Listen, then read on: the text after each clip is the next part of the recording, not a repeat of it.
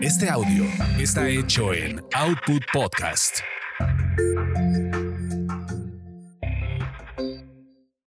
Las chicas listas revisan, planifican, emprenden y sobre todo toman buenas decisiones. Bienvenidos a Las chicas listas, un podcast de finanzas cotidianas y desarrollo laboral con Ivonne Vargas y Verónica García de León.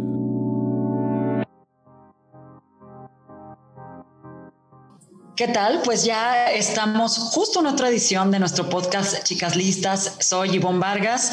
Los saludo y bueno, pues tenemos un programa muy dinámico, pero antes de arrancar sobre la temática, porque además sé que les va a interesar a todos los chicos y chicas listas que piensan en sus finanzas, eh, saludo a mi gran amiga Verónica García de León. ¿Cómo estás, Vero? Hola Ivonne, muy muy bien, eh, contenta de estar de nuevo con, nuestro programa, podcast, episodio nuevo. Ya no sabemos en, qué episodio vamos, este, porque han sido muy dinámicos, pero, pero sí una nueva oportunidad de mejorar nuestras finanzas y nuestra vida laboral. Y sobre todo en este, en este, en este episodio, no se lo pierdan, porque de, de verdad que, que tendremos a grandes invitados y expertos y pues si quieren, comenzamos. Las chicas listas planifican ahorros, gastos, inversión y protección.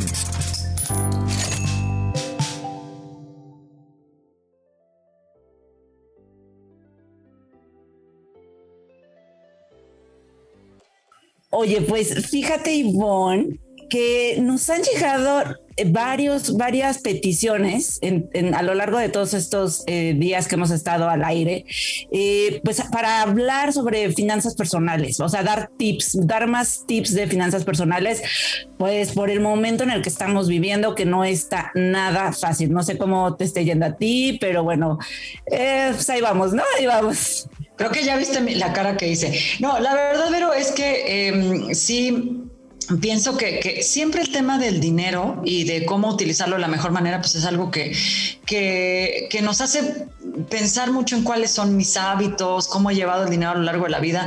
Pero ahora en la crisis yo creo que no hay persona, me atrevería a decir, que no se acueste o de repente se levante pensando en de dónde jalar un poco más para, pues para temas de casa, eh, cómo hacer más eficiente todavía el dinero ahorita que, que, quizá no estamos saliendo o no tenemos una rutina normal.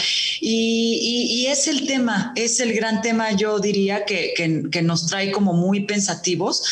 Em, vamos a arrancar, este, Vero, hablando de lo pensativo que esto nos tiene, de plantear una pregunta, ¿no? Vamos, vamos a dejar en nuestra cuenta de Twitter eh, una pregunta para que la gente nos pueda platicar, eh, pensando en una escala del 1 al 10, ¿Cómo, ¿Cómo, definirían que o cómo calificarían que este, si son totaleros o no en los pagos de su tarjeta de crédito?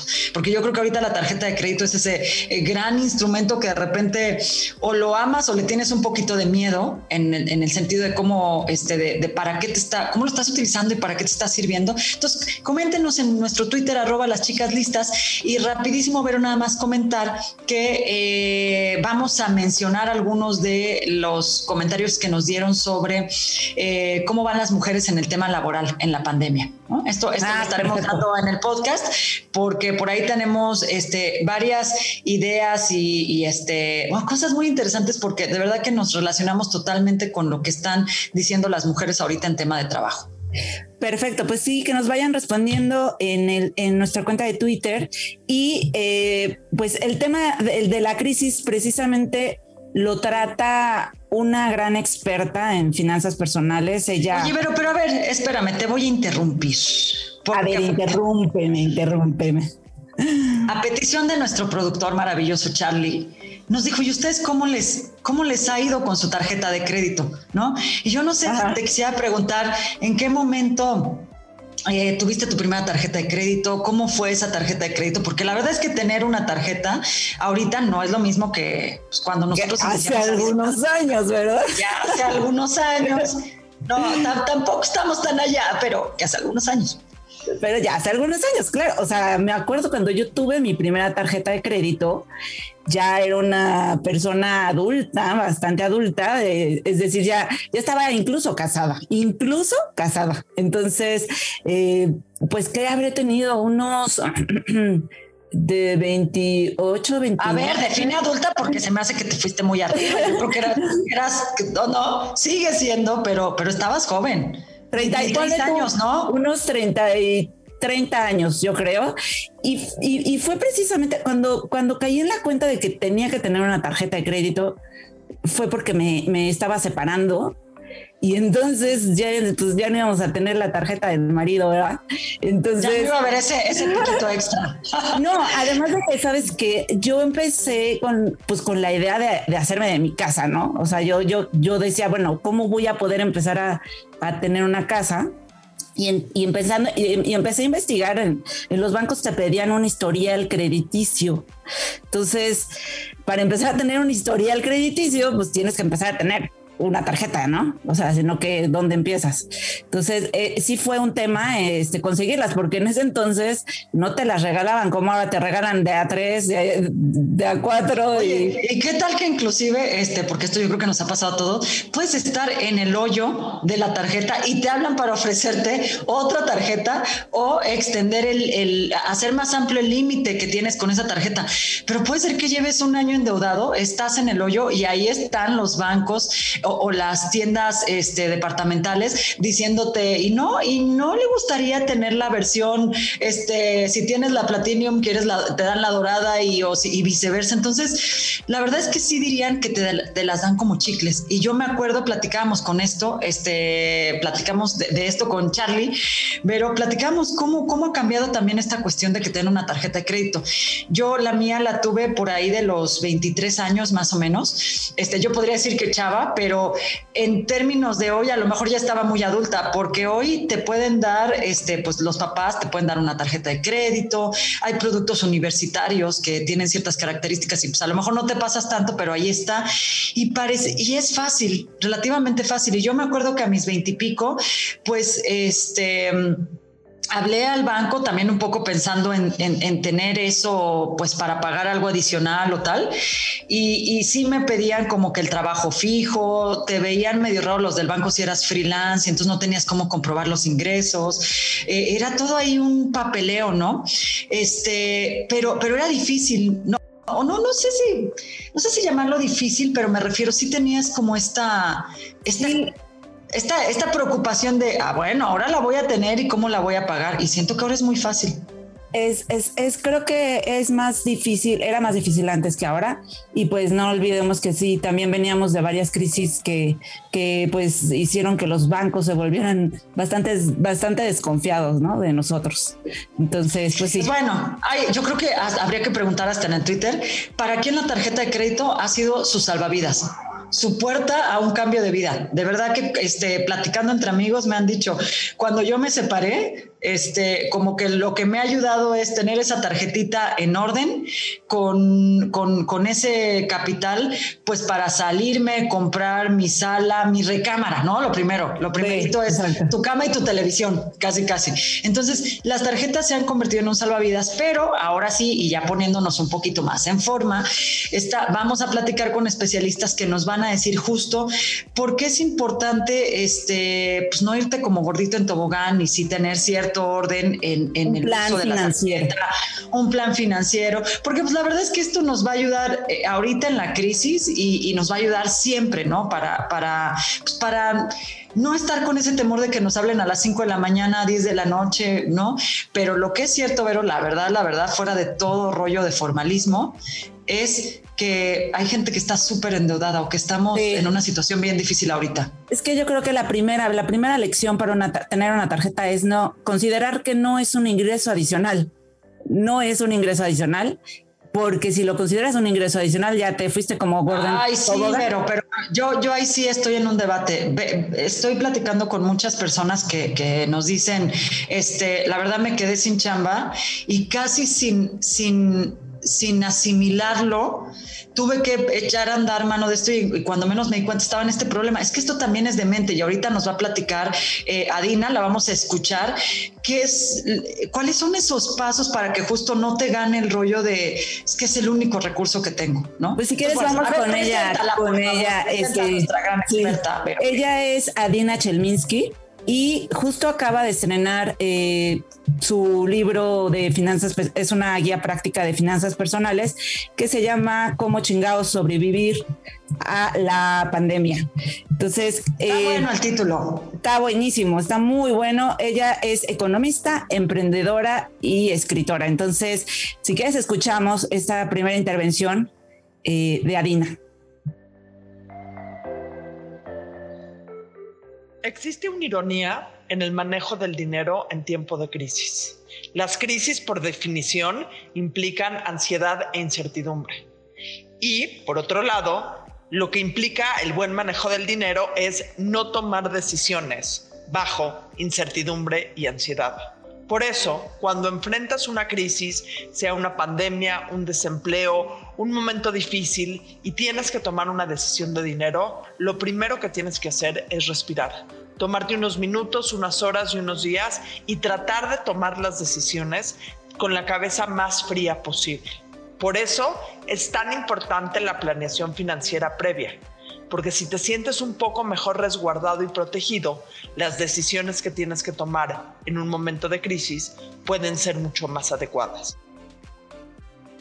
Pues ahí, ahí está, ¿no? O sea, creo que tiene toda, toda, toda la razón. O sea, creo que apanicarnos nos lleva precisamente a utilizar la tarjeta como un ingreso extra. O sea, es lo, que me dices, es de alguien que este, la crisis te agarra con los dedos en la puerta o te quedas sin trabajo, pues no puede ser que utilices realmente la tarjeta como un ingreso adicional, porque no lo vas a poder afrontar, ¿no? O sea, yo creo que lo que ella dice de pensar, detenerte y tomar decisiones puede ser, eh, parecer obvio, pero no lo es. O sea, creo que tiene toda la razón. Como tú decías, fíjate que a mí me, llama, me, gusta mucho esto de que, comenta Dina sobre eh, cómo partir del punto de vista que crisis eh, hoy es una muy fuerte, muy notoria, pero a lo largo de la vida se pueden estar presentando estos periodos por un divorcio, por un tema de salud, ¿no? Que meta a la familia o que nos meta a uno mismo en una crisis de ya no contar con recursos. hoy es uno más asociado al desempleo, pero la verdad es que las crisis nos ponen en un momento de pensar eh, o, decido eh, utilizar los recursos financieros de esta manera o lo otro. Y aquí de lo que se trata pues es como que darles a nuestras chicas y chicos listos pues esa apertura, siento yo un poco de pensar eh, antes de meter el tarjetazo, ¿Qué podría estar haciendo, no? O al menos tener ese plan de decir, si le voy a meter al tarjetazo, ¿cómo le voy a hacer quizá para en seis meses, en siete meses, verme eh, librado, ¿no? Lo que pasa es que creo que estamos en un momento de mucha incertidumbre. claro, pero es que el consejero, ¿no? Claro, pero precisamente por la incertidumbre, o sea, es gracias a las crisis es que nos ponemos a pensar en nuestras finanzas. O sea, realmente es quizá cuando viene nuestra primera crisis eh, que decimos, no tengo eh, una reserva, no tengo un guardadito, un ahorro de emergencia, eh, no había contratado un seguro. quizás es gracias a las crisis que caemos en la cuenta de que teníamos que haber pensado en eso antes y pues es buen momento, sin embargo, para, para hacerlo, para empezar. Muchas veces rehuimos el tema porque pensamos que el tema de las finanzas personales es para expertos, ¿sabes? O sea, que, que tener, eh, contratar ciertos productos financieros es para alguien que sabe, para, que, para alguien que, sabe de números o que le hace a, las ecuaciones matemáticas. Entonces, eh, precisamente Adina nos saca de esa, de esa falacia que, es un mito, realmente un mito financiero. Y este también nos habla de él otro gran experto al que consultamos, que es eh, Raúl Martínez Solares. Él es experto en economía del comportamiento, profesor de economía de la UNAM y CEO de Fibra Educa. Raúl también nos comenta un poco acerca de esta eh, cultura, cultura financiera Y creo que los dos comentarios son, son bastante buenos. Eh, si quieres, los escuchamos.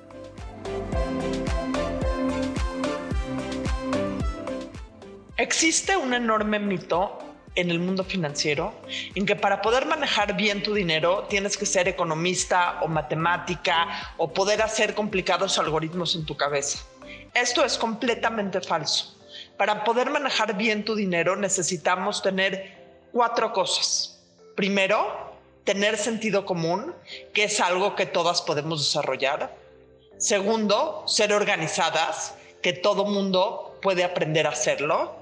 Tercero, encontrar y saber distinguir cuáles son buenas fuentes de información y todas y todos podemos aprender a discernir. Y cuatro, poder aprender a tener comunicación financiera con la gente que nos rodea y aquella que forma nuestra unidad familiar. Una persona puede entender, por ejemplo, cabalmente la importancia de la tasa de interés en un crédito, entender el efecto negativo que dicha tasa genera sobre la disponibilidad de su flujo de ingresos periódicos, comprender también la importancia de un servicio adecuado a esa deuda que le ayude a que se disminuya rápida y eficazmente en el tiempo y aún así en la práctica tomar deudas para compras que no generan valor, deteriorando el margen de maniobra financiero y comprometiendo su bienestar financiero futuro. Paradójicamente existen estudios que muestran que hay personas con muchísimo conocimiento financiero y muy mala práctica financiera, y en el otro extremo personas con un limitado conocimiento de temas financieros, pero con prácticas y conductas financieras más sanas. Es importante entender entonces que los temas financieros fundamentales que construyen o destruyen el bienestar económico de las personas no son en esencia tan complejos. Los fundamentos son, bastante simples y esos son los que deben de manifestarse de manera muy relevante en la conducta financiera y entonces así tener una cultura financiera más sana. El punto es por dónde empiezas, ¿no? O sea, creo que eh, pues quizá todos ya eh, tenemos claro que tenemos que tener un plan financiero que eh, pues que sería conveniente poner en orden nuestras finanzas pero pues no sabemos por dónde empezar porque pues de, pronto tienes todo patas para arriba, ¿no? O sea, no tienes un historial crediticio, tampoco tienes seguros, tampoco ahorras, tienes gran cantidad de gastos, te acabas en menos de una quincena tu quincena. Entonces, ¿cómo cuál podría ser un buen punto de inicio? No sé, en tu caso, tú que, o sea, tú creo que eres una persona bastante ordenada financieramente hablando. Eh, no sé, pero ¿Qué, qué, hiciste? O sea, ¿cómo empezaste? me, me, me, quedo pensando, ¿eh? Este, la, la verdad, pero yo, yo no sé si si, si pueda este, ser la más ordenada, eh, porque creo que eh, ninguno hemos estado exentos, ¿no? Este, yo lo podría decir también en mi caso, de haber tenido por ahí un, este, una, compra una compra emocional, así el tarjetazo, un desliz en algo que luego la verdad sí me metió en problemas, porque lo que tú decías al principio, el dinero, digo, las tarjetas no son una extensión, por ejemplo, hablando de las tarjetas, pero sabes que sí me, yo creo que me ha ayudado muchísimo. Este, yo soy así medio baby boomer y la verdad sí llevo este, un, todos mis gastos y las cosas y, ¿no? En un recuadrito, en un Excel. Sí, soy de las que de repente, este, pues ya me, me, salí a cenar y dije, ay, no, pero ya no me iba a comprar hoy este té que tanto me gusta y caigo o al final voy a comprar este queso y salgo con la este tienda entera.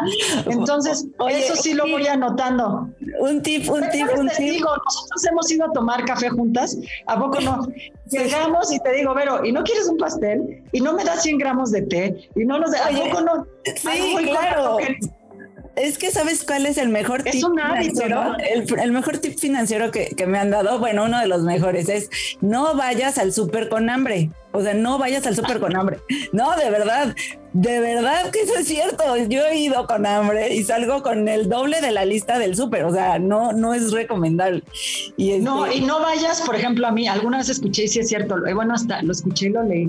Me decían, este, eh, o si vas a un lugar donde crees que vas a encontrar varias cosas que por ahí te hagan ojitos, mejor vete con el dinero justo para lo que vas a comprar y no lleves tarjetas. Yo soy la típica que he entrado, por ejemplo, que a un masaje y salgo con el budita, con el incienso, con el collarcito espantavibras, este, con todo el ajuar. A ver, ¿qué necesidad había? ¿no? Y yo sé que muchos están escuchando y, ah, sí, claro, pues yo no tenía que haberme comprado el zapatito que combinara con esto.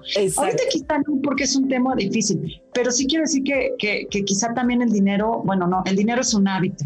Y estando en crisis o no estando en crisis, nos podemos ir como gordos en tobogán con estas cosas. Y fíjate que, que a mí me ha ayudado, o sea, hacer el súper en línea, pedir, pedir el súper, me ha ayudado a gastar menos, ¿sabes? Porque me, me, me, ciño a la lista que tengo y pido lo que realmente necesito, porque no ando viendo y no se me andan antojando las cosas. Y te voy a contar un, tip, muy, muy, muy buen consejo que me dieron. Yo estaba, hace unos años fui eh, editora adjunta de la revista Dinero Inteligente, que llevaba Grupo Expansión.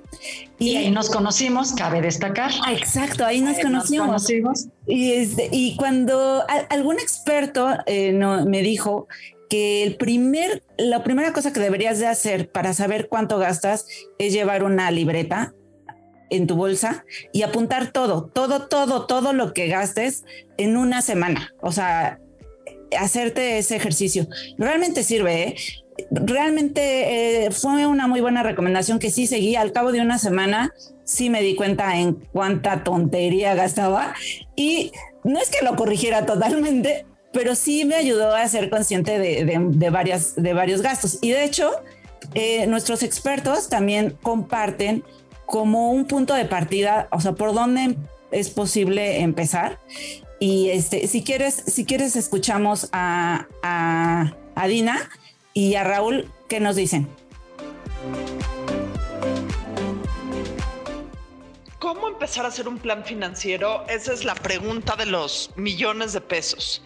Y la verdad es que no es tan complicado. Imagínate que es como una app de movilidad, como Waze o como Uber o como Didi tienes que hacerte las dos preguntas que esos programas te hacen. ¿En dónde estoy parada y hacia dónde quiero llegar? Y entonces se vuelve mucho más fácil trazar la ruta, que ojo, no quiere decir que es la ruta que está escrita con sangre. Muy probablemente en el camino tengas que recalcular. Pero si no sabes en dónde estás, cuánto ganas, cuánto gastas, cuánto debes, qué mecanismos de protección tienes y a dónde quieres llegar, cuáles son tus objetivos financieros, sean banales o sean muy importantes y muy eh, trascendentales, no vas a poder llegar a ningún lado. Empieza por ahí, empieza haciendo una radiografía de dónde estás hoy parada y empieza apuntando con tiempo, con costo y con particularidades cuáles son los objetivos que quieres alcanzar trazar la ruta entre un punto y otro se va a volver casi casi automático. Un primer principio se refiere a la presupuestación. Tener un presupuesto implica a su vez dos elementos. Por un lado, conocer el tamaño, la naturaleza, la frecuencia de los ingresos y por el otro, conocer y programar los gastos. Si soy capaz de diferenciar los gastos fijos, que además son absolutamente necesarios, de aquellos que pueden ser fijos pero que tengo más margen para eliminarlo, eso representa una gran ayuda. También requiero conocer cuáles son los gastos variables y entre esos también qué niveles de obligatoriedad tiene cada uno. Si conozco mis ingresos, los alcances y límites de mi capacidad financiera, puedo encontrar oportunidades de generación de ingresos adicionales.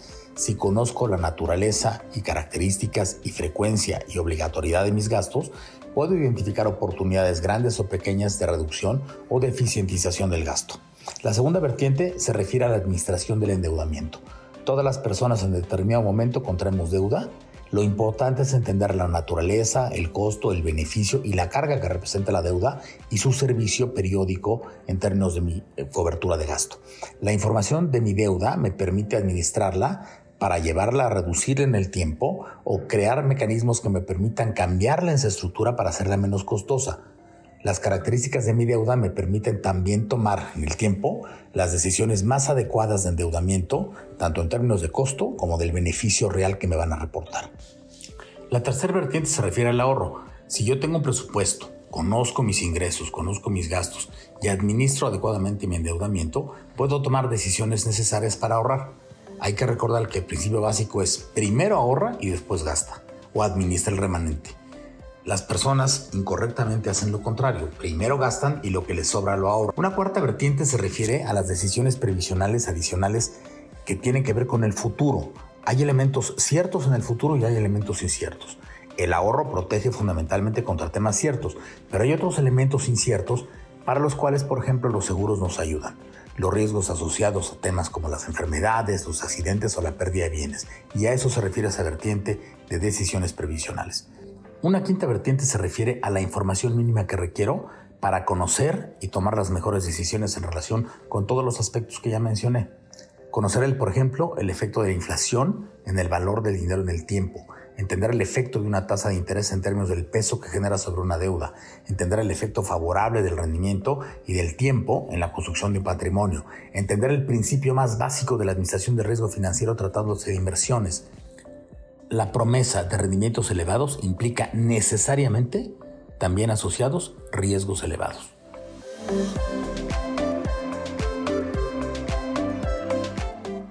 ¿Qué tal, eh? O sea, casi una clase de... Me, sentí como, las finanzas de no financieros.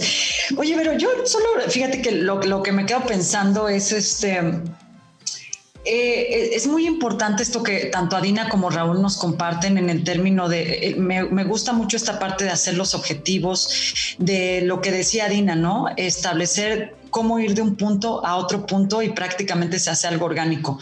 Lo único que no sé es si al final, híjole, termina siendo esto como un tema de, lo siento, este, muy elaborado a veces cuando nos dicen estas palabras de y elabora el presupuesto y elabora este y checa el piso y checa el tal, claro, eso forma parte de algo que tenemos que irnos formando financieramente hablando, pero yo pensaría que un reto importante está inclusive desde cómo me establezco un objetivo.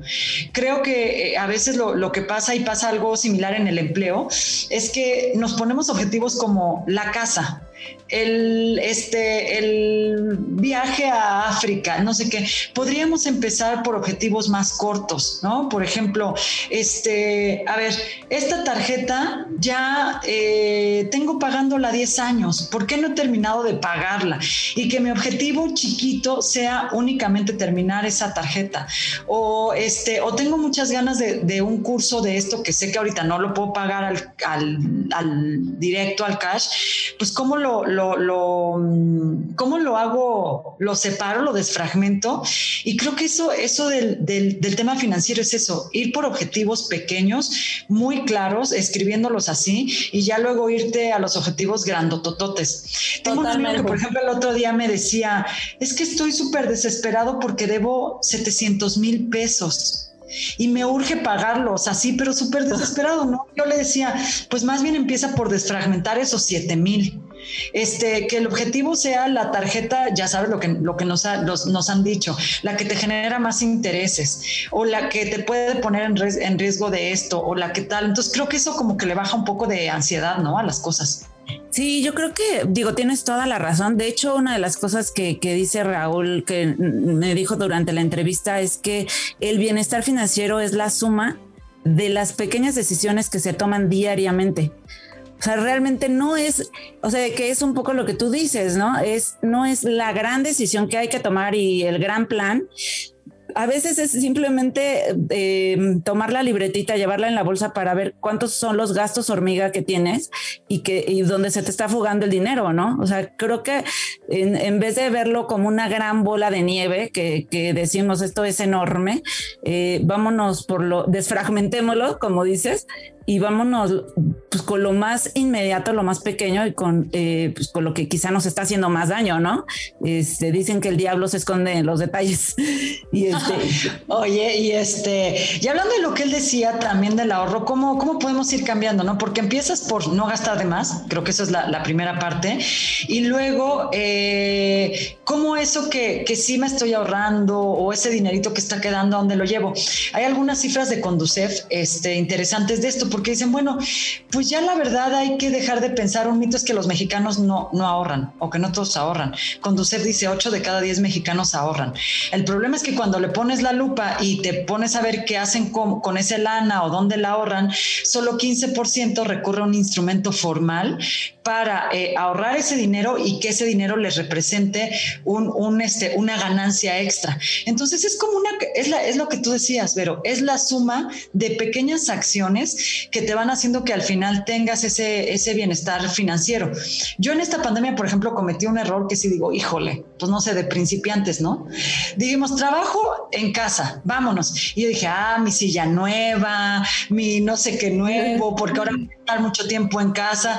A lo mejor si hubiera llevado la libretita, que tú dices, Vero, yo no me hubiera tenido que aventar dos, dos meses después el rollo de ahora págate el escritorio, págate la silla, porque en realidad pues ya tenía todo para trabajar en casa. ¿Qué hice que esa lanita no la pude ahorrar ni me la pude llevar a ningún instrumento financiero?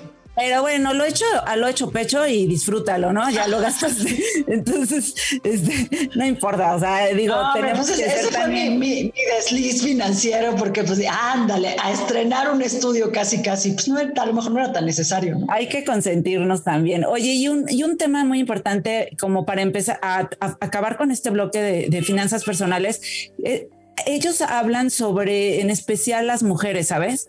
El tema de las mujeres y la libertad financiera como un gran reto para las mujeres, porque eh, aunque eh, ya hemos hablado de esto en otros programas, eh, muchas veces el empoderamiento de la mujer también este, va ligado a su empoderamiento financiero. Y em, a veces por tradición y por usos y costumbres, las mujeres eh, dejamos el tema financiero en manos del hombre, ¿no? Cuando estamos casados o cuando tenemos pareja. Entonces, eh, creo que es un buen tema para abordar o para empezar a analizar en nosotras mismas. Y eh, Adina y Raúl dan buenas recomendaciones. creo que están súper interesantes lo que dicen. vamos a escucharlos.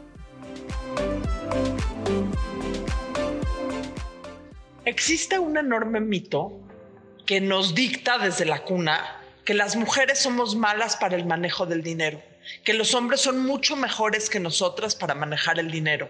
Esto es completamente falso. Primero, porque en la mayor parte de los casos, las mujeres hemos sido a lo largo de la historia las responsables del manejo del dinero del hogar, de las finanzas prácticas. Y ese es un punto increíble y necesario para empezar a manejar el dinero. Segundo, estudio tras estudio demuestra que las mujeres como inversionistas y como tomadoras de decisiones financieras importantes son mucho más acertadas, cautas y con visión de largo plazo que los hombres. A nivel individual, sin embargo, y a reserva de sobresimplificar otra vez, algunos graves enemigos financieros para las mujeres son, en primer lugar, la dependencia.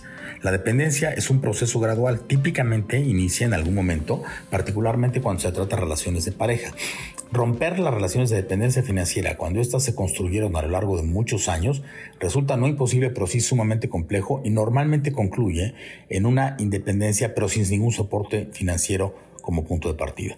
Construir relaciones en las que no exista dependencia financiera desde su inicio es un buen camino para avanzar en el bienestar financiero personal futuro. Construir relaciones esperando que perduren para siempre es favorable como deseo siempre y cuando operemos en la realidad pensando que en cualquier momento pueden terminar y se debieron haber creado mecanismos que eviten un efecto financiero negativo de largo plazo. Como dicen en Estados Unidos, desea lo mejor, pero prepárate para lo peor. Otro elemento tiene que ver con el sentido de sacrificio último y extremo por los hijos, uno de los elementos antropológicos que muy claramente diferencian a los hombres de las mujeres, otra vez de manera muy simplificada, está en la percepción de sacrificio último por los hijos. Lo que los hombres en algunas ocasiones se conceptualiza como un egoísmo extremo en donde no pierden nada de su bienestar personal en aras de favorecer a sus hijos, en el caso de las mujeres opera en sentido exactamente contrario y ambos extremos son dañinos en términos financieros. Sacrificar la construcción de una vida profesional, la construcción de un ahorro personal de manera irrestricta en favor de la crianza de los hijos no es ni será nunca adecuado, porque los hijos construirán posteriormente sus caminos de independencia y dadas las transiciones sociodemográficas, los cambios que vivimos a nivel sociocultural, no estarán ahí los hijos de manera irrestricta para apoyar la vejez de sus madres. Las chicas listas cuidan sus carreras. Aprende a ascender y enfocarte en tener el trabajo que deseas.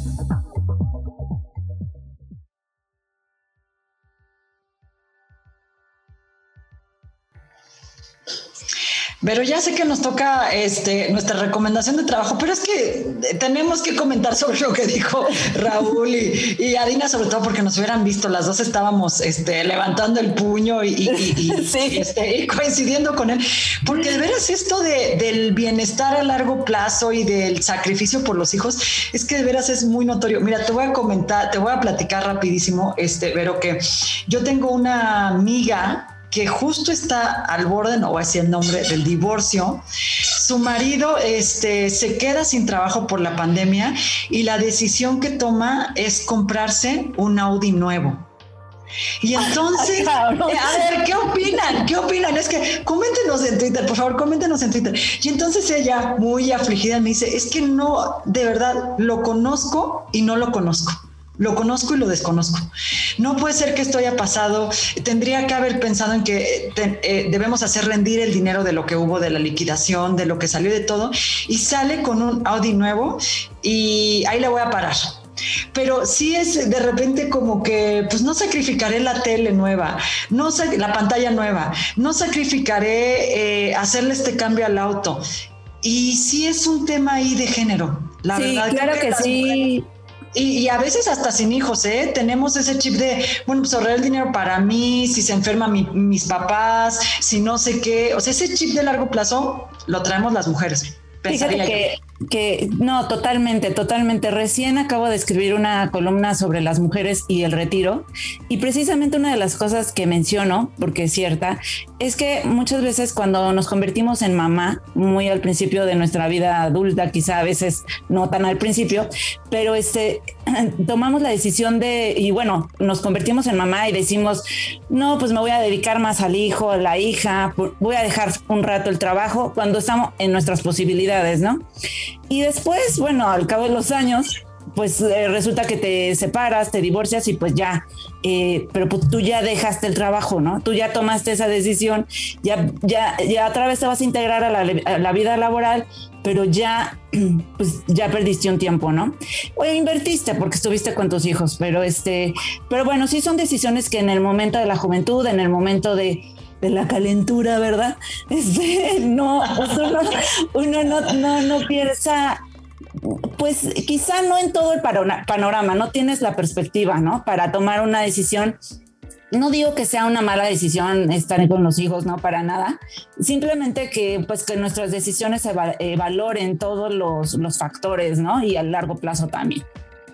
Sí, totalmente de acuerdo, pero este, aquí yo no sé si aplicaría la frase de uno como quiera, pero y la criatura. Es que de verdad siempre estás como con ese tema de este, que la escuela que esto no falte. En fin, bueno, hasta aquí con finanzas y para despedirnos les vamos a dejar una recomendación que a mí me parece muy útil hablando de esta independencia de las mujeres y todo lo que hemos escuchado, que ahorita la mujer puede ser que la traiga un poco más complicada por la pandemia, ha perdido empleo, eh, ha regresado o, o ha estado en un tema de codependencia económica más fuerte en el, tema del hogar. Bueno, eh, eh, hay un evento la próxima semana, Vero, que, queremos recomendarles. Se llama... Eh, miren cómo se llama eso. Es que saben que estoy escuchando aquí a mi perrito, les tengo que decir que estoy en ese tema, pero 23, 24 y 25 de marzo, la, la próxima semana, es el Digital Hackathon Women on the Air así se llama este evento. Y bueno, son tres días, es, un evento organizado por eh, la Universidad Tech Milenio, junto con otras organizaciones. Fíjense que, está interesante porque eh, eh, son tres días donde va a haber la posibilidad de hacer networking o de trabajar bajo una dinámica como si, si te integraras a un club de, mujeres y pudieran estar compartiendo ahí experiencias sobre cómo les ha ido con la pandemia en, en cuestión laboral, qué tips nos recomendamos unas a otras para conseguir trabajo, este, poder llevar de mejor manera el trabajo que tenemos ahorita, ah, em, inclusive este, pues cómo vivir el tema de entrevistas laborales, cómo vivir el tema financiero, si estás en la etapa de emprendimiento, cómo puedes eh, eh, lanzarte este tema de eh, de, emprender, pero este, muy apoyada por tu red, por, por red de mujeres. Entonces, es un evento interesante participan eh, algunas eh, empresas que me parece interesante mencionar este, como Speakers Night, o sea, eh, eventos donde podemos hablar de cómo nos está yendo en trabajo entre mujeres. Eh, que es una, o, o, que es una organización que diseñaron una mamá y su hija ¿no? Entonces, entre las dos hablando de este tema del empleo y cómo transmitir a la siguiente generación que puede elegir la carrera que quiere, estudiar lo que quiere, eh, cómo organizarse, ¿no? Para no tener esta dependencia, pero es algo hecho por generaciones. Yo me pongo a pensar, Vero, la verdad, la verdad, qué importante es tener este como hija un rol femenino que me diga como por dónde puede ser, amiga, tía, mamá, hacer esta cosa a través de generaciones para pensar en un cambio real. Entren a internet 23 24 25 Women on the Air. Eh, se pueden registrar y es todo, todo un día, tres días completos de pura actividad para mujer enfocada en el empleo y en las finanzas. Oye, está buenísimo. ¿Tienes alguna dirección, eh, eh, alguna mm, para poder? O sea, hay que inscribirse, supongo, ¿no? O algo. Así es, se las voy a compartir en un momento y las este, ponemos en la cuenta de Twitter. ¿Sabes qué? Que lo que lo padre es que este independiente de que haya pasado ya el día de, la el día de la conmemoración, ¿no? internacional de la mujer, este pues tener seguir con estas actividades. Yo creo que algo de lo que nos hace mucha falta es eh, que todo el tiempo estemos escuchando ejemplos, referencias, compartiéndonos con redes, en fin, se las vamos a dejar en el en el Twitter para que se puedan con, este, registrar. Perfecto, perfecto. Pues muchísimas gracias y gracias a todos por escuchar. Eh, estuvo, pues, yo disfruté muchísimo este programa. No sé ustedes, espero que también. Pero pues no sé, Charlie, nuestro productor, espero que también. Y nos dices que se vuelven muy serias y ustedes tienen anécdotas. Como que acabo de iniciar, pues eso lo contaremos la siguiente vez. Pero en mi programa que se llama Sculpt es un programa diseñado para que trabajes este, pilates, nutrición y meditación y podamos sobrellevar todavía este confinamiento pues de una manera mucho más enfocada en el bienestar. Entonces, quiero que hagamos un programa de qué tanto le inviertes a esto, cuál es la ganancia, cuál es más barato, cuál es más caro. Las finanzas y el wellness, el bienestar. Las finanzas y el bienestar. Bueno, pero nos despedimos. Eh, muchísimas gracias por este programa. Te abrazo y nos escuchamos en este programa, en un siguiente podcast de Chicas Listas. Nos vemos próximamente.